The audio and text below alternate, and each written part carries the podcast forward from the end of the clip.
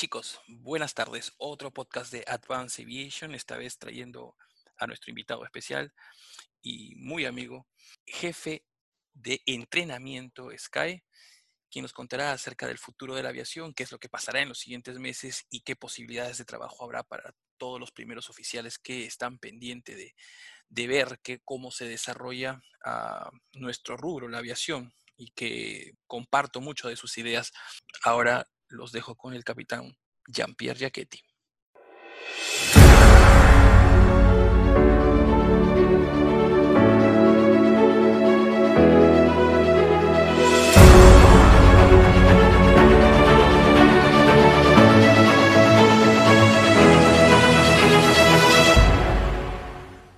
Recordemos, y de hecho, esto, lo que es verdad, y lo único que es verdad, es que nosotros podemos calcular ahorita decir que podemos cancelar vuelos y cancelar y la cosa está complicada de todo, pero no sabemos lo que va a venir adelante. O sea, uno nunca puede planificar en base a lo que va a ganar y lo que va a ingresar, porque eso no lo sabemos. Lo que sí sabemos es lo que vamos a planificar en cuanto a operación se refiere. Entonces, retornando un poco para atrás y, y viendo un poco lo que ha pasado en los últimos años, décadas, eh, partamos del año 99, 98, si no me equivoco, Dieter, que tú estabas, este, tú ya, había, tú ya estabas, ya, ya habías salido hace varios años del colegio, en el año 99, 98. Jean-Pierre, no, no, digas así porque ya hay muchos alumnos míos que están sacando calculadora y quieren saber este, exactamente, dicen que soy de la, de la época de los hermanos Wright, te voy diciendo acá. No, no, no de la época de los hermanos Wright, pero de pronto de Jorge Chávez por ahí. Eh, por ahí va, por ahí va. Entonces, el, tema era que si retornamos acá en Perú hablando de cosas que nos ha pasado, en el año 98, 99, eh, vale decir 98, mucha gente se quedó sin trabajo aquí. Eh, cerraron dos empresas muy grandes de aquí, que se llamaba Aeroperú y Fosset. De hecho, yo todavía no estaba en aviación, yo, yo estaba acabando el, colegio, pero mi papá y, y, de hecho nosotros somos 11 pilotos en la familia, todos trabajaban en aviación y pues todos se quedaron sin trabajo, ¿no? Y fue muy duro, porque todo el mundo, al igual que ustedes están pensando ahorita, era cuánto más va a durar y qué vamos a hacer en este La verdad que fue corto, fue más el pensamiento y lo duro que pensaron que lo que realmente se lo solucionó. De pronto entró el grupo TACA y de pronto entró LAN en esa época, y en el año 99 para 2000 todo el mundo se levantó la aviación y comenzaron a contratar gente. Y de ahí esto no ha parado hasta el año 2008, que hubo este bajón muy fuerte. Bueno, primero 2001 y después 2008, que hubo este bajón muy, muy fuerte. Y, y estos bajones nos han demostrado que, primero, que nunca nada dura para siempre. Y segundo, que en los tiempos que en vez de pensar cosas que la verdad que no nos llevan a nada, podemos utilizar en estudiar y en mejorar nuestro, eh, nuestro interés en la aviación Ahora, ustedes pensarán, y eso es lo que todo el mundo me ha dicho, es cómo una empresa tan grande como las que tenemos en Sudamérica, eh, no voy a decir nombres, pero ustedes saben a cuáles me refiero, puede tomar acciones inmediatas al segundo día de este problema. Vale decir, recortar sueldos y sacar gente. ¿Cómo puede ser posible que una compañía tan grande, que vemos aviones de 200 millones de dólares, un montón, este, estén en el aeropuerto y esta gente no tenga la capacidad de poder aguantar esta crisis? Pues el tema de la aviación, y hablando un poco de negocios, funciona completamente distinto a, todo en general. Eh, la verdad de la milanesa, como dicen los argentinos, si es que hay uno por ahí, eh, es que el tema es que la aviación no funciona a largo plazo, esto, es, esto no funciona así. Tenemos dos tipos de aviación y dos tipos de dueños en la aviación. Tenemos la aviación que cotiza en bolsa y que los dueños son accionistas, que ahí básicamente no tenemos un solo dueño con un presidente director, sino que son muchos accionistas. Entonces, ¿qué pasa? Estos accionistas, cuando la cosa se complica, comienzan a quitar dinero y la compañía baja el precio, porque la compañía está en la bolsa. Entonces, ¿qué pasa? Una compañía X, y de hecho está pasando, que cuesta de pronto mil millones de dólares o dos mil millones de dólares, ahora en la bolsa está 28 millones de dólares. Entonces, básicamente la compañía no cuesta ni siquiera un tercio de lo que cuesta un avión de los que vuelan. Entonces ahí viene la segunda pregunta. ¿Cómo es posible que la compañía se devalúe tanto si tiene sus aviones cuestan el doble o triple? Para comenzar, los aviones no, normalmente no son enteramente de la compañía. trabajamos como, como cuando uno compra un avión y va a una tienda, un auto, perdón, y va a una tienda y dice, ok, quiero sacarme un auto con este crédito. Entonces, tenemos dos tipos de crédito. Un crédito para quedarte con el avión y un crédito para que cuando pasen cierta cantidad de años, yo renueve el avión. Pongo un down payment, pongo un dinero y renuevo el avión. Entonces, estos leasings que se pagan y que son muy altos, se pagan mensualmente. Entonces, ¿qué es lo que está pasando y qué es lo que va a pasar? Que todos los bancos en donde a mí me prestan el dinero van a comenzar a pedirles a las líneas aéreas que les paguen, porque todo es, una, es un carrusel, ¿cierto? Y así como el carrusel de los leasing de banco, tenemos el carrusel de los entrenamientos, cualquiera de los dos, vale decir combustible, eh, vale decir cosas que terciarizamos con el personal de tierra o con lo que terciariza la empresa, y en general todo. Entonces, este carrusel hace que la empresa pueda aguantar.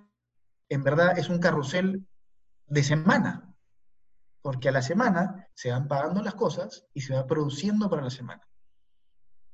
Entonces, ¿qué quiere decir? Que a una compañía que le cortas los vuelos y le quitas casi el 100% de sus vuelos y le dices, ya no puedes generar...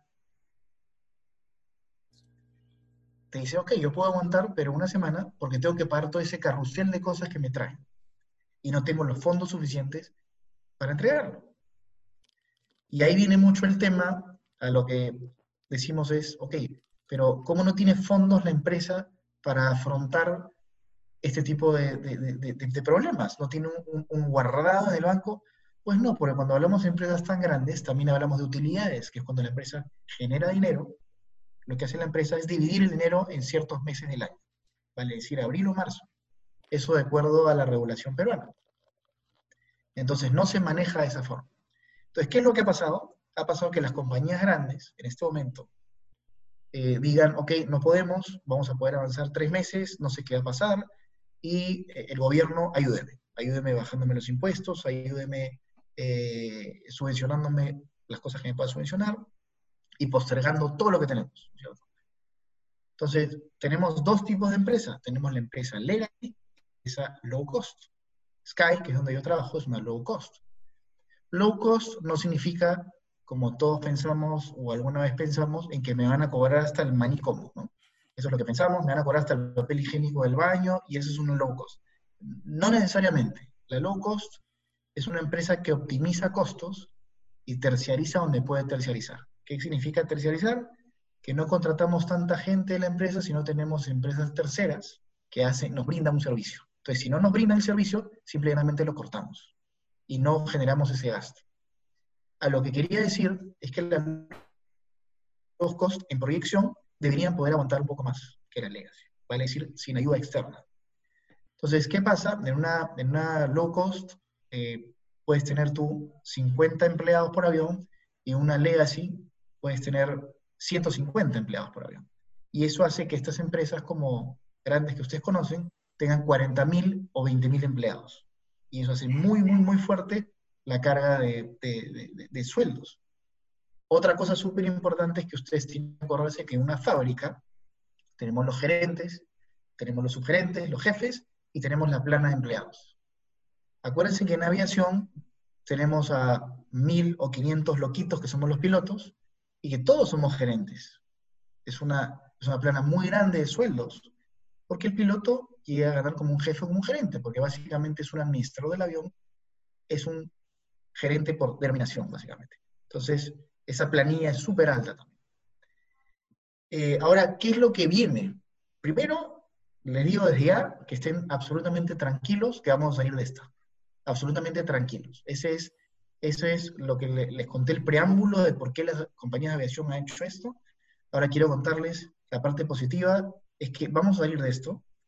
¿Va a haber trabajo? Sí va a haber trabajo. ¿En cuánto tiempo? Hemos calculado que en ocho meses, para darles una fecha más o menos, y para que estén tranquilos, esto se va a volver a reactivar súper fuerte.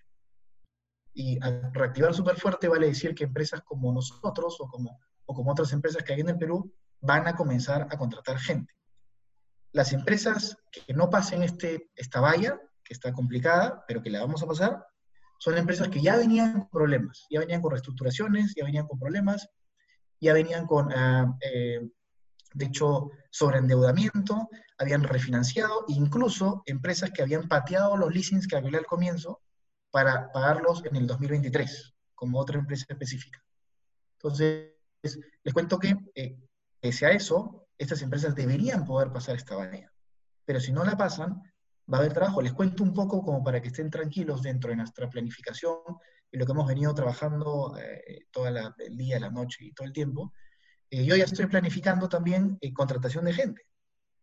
De hecho, estamos viendo, porque es muy fácil tirarse el abandono y decir, pues esto nos va a matar, cortemos todo, cortemos palitos y ta, ta, ta, ta, y bueno, y pasemos esto y ya veremos qué hacemos después. Pero nosotros hemos pensado, dentro del optimismo que tenemos y como venían las cosas en Sky, que venían muy bien, ya pensar en que cuando pase la ola, tenemos que ver más aviones y contratar gente porque tenemos que expandirnos. Y ese es un poco el tema de la aviación. Esperemos que esto pase, yo creo que sí va a pasar, eh, que, de repente se extiende el periodo de cuarentena, es muy probable, que de, repente se extiende el cierre de fronteras, es muy probable, eh, que hemos hecho eh, planes de trabajo en el peor de los casos, sí, hemos hecho planes de trabajo en el peor de los casos, y esto nos da futuro que yo calculo que en ocho meses o un año volvamos a, a, reinventar, a reinventar la aviación pero no básicamente porque va a estar para y vamos a comenzar a, contratar gente y, y, de hecho en el planning que tenemos es bastante gente. Porque esto tiene que seguir. O sea, nosotros estamos en un crecimiento fuerte, como seguramente ustedes estarán enterados. Entonces, la idea es que cuando pare esto, que esto va a parar en algún momento, eh, seguir con el plan de trabajo que teníamos. Entonces, ¿Qué haría yo si fuese ustedes? Por lo menos los que están estudiando aviación, porque veo ahí que hay unos que, como Manolo que está ahí, que de hecho está con nosotros, hay gente que está en la compañía, eh, pues estudiar. ¿Por qué les cuento esto de estudiar? Porque de hecho nosotros hacemos a la gente que no tiene experiencia, les tomamos exámenes, más exámenes eh, de lo común, en base a la experiencia que no, no tienen. Entonces, para un poco eh, mitigar esta experiencia con los conocimientos que pueden tener. Entonces lo que hacemos es varios tipos de exámenes, de hecho hacen un screening, que de hecho lo hacen conmigo en un simulador que se llama Redbird, no sé si lo conocen, eh, y hacemos tipos de pruebas, y la verdad que la preparación de la gente es muy buena, se nota que es muy buena, pero dentro de los buenos, nosotros tratamos de tener a lo mejor. Esto es muy competitivo. Hay trabajo, haber trabajo, sí haber trabajo. Entonces, usen este tiempo para prepararse. Eh, espero que lo que les haya dicho yo ahorita sea básicamente para motivarlos. Eh, nosotros estamos viendo con lo que viene con muchas ganas. Definitivamente, eh, a, veces, a veces me siento aquí y, veo todo lo que sale en noticias y, y la verdad que, que, pucha, es para, o, lo que mandan en WhatsApp, que la verdad que ya ni los leo, y la verdad que, que sí, es que, que, es complicadísimo, dice, esto, esto, esto se va a acabar el mundo, ¿no? Eh, pues no, o sea, el mundo necesita de la aviación, nosotros necesitamos de ella. Al final, eh, una empresa de aviación puede ser muy linda, puede tener muchos aviones, pero si no tiene gente para que los vuele, no funciona. Entonces tenemos que estar preparados también para que cuando esto se active, comenzar a volar de nuevo.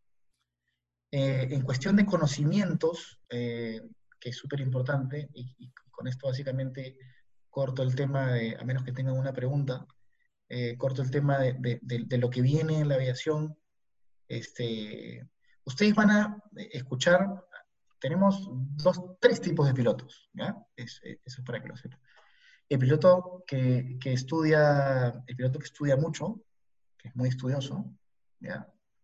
El piloto que no estudia nada, pero que vuela, o sea, es un piloto nato con naturaleza, o sea, agarra el avión y hace lo que hizo Denzel Washington seguramente y, y, con más vodkas. Y tenemos eh, el piloto que estudia y que huela bien, que son raros, son raros, son bichos raros. Esos bichos raros son los que vamos a buscar. Y eso depende mucho de ustedes, básicamente. Entonces depende mucho de las ganas que quieran estudiar, de las ganas que vienen, porque en el planning que tenemos nosotros, nosotros sí vamos a contratar gente, y yo sé que la TAM también. Esto no se va a quedar así. El plan de expansión antes de que pasara el, el famoso COVID-19 el plan de expansión ya estaba hecho, de todas las empresas. Los planes de expansión ya estaban hechos. Y de hecho, cuando pase esto, hay algunas empresas que son un poco más débiles, o de repente que el planning nos hizo estructuradamente en un momento, que van a seguramente cortar o parar de trabajar. Eso va a pasar, es un hecho. De hecho va a pasar, tiene que pasar. No todas, no todas van a pasar esta ola. Y cuando pase eso, las empresas que pasaron esta ola lo que van a hacer es contratar más gente porque va a ser muy agresivo el ingreso en la red. De hecho, va a ser nosotros, va a ser muy agresivo el ingreso, porque vamos a entrar a jugárnosla toda. Entonces, eso quiero que se meta en la cabeza. Eh, yo sé que eh, conozco gente que ha estado de pronto dos años sin entrar a una línea aérea, conozco gente que ha estado tres años sin entrar a una línea aérea, pero, pero se siguen manteniendo current. Eh, y otra cosa súper importante es, conozco pilotos que me dicen, yo solamente quiero volar en un Airbus 320, un Boeing 737 y 800, si no, no. Este, piloto, aunque sea escoba. Hay que buscar, la, aviación no solamente es buscar volar en un avión súper automatizado y tener todas las ayudas y que me traiga una, eh, me traigan un café en, crucero, ¿no? Eso se va a lograr, pero la aviación, al que le gusta la aviación y al que es piloto, eh, pues vuela en cualquier condición y cualquier tipo de avión, porque todos los aviones, que eso va a ser otra, otro, otro día que hablemos de Intel, todos los aviones se vuelan igual. Todos. Así sea un Airbus 320, que le han hecho mucho, eh, como que no es un avión, sino que es una computadora con alas, es un avión, se vuela igual. Todos los aviones se vuelan igual. Entonces, eh, a eso. Eh, yo sé que ahorita es complicado, pero tenemos tiempo ahorita.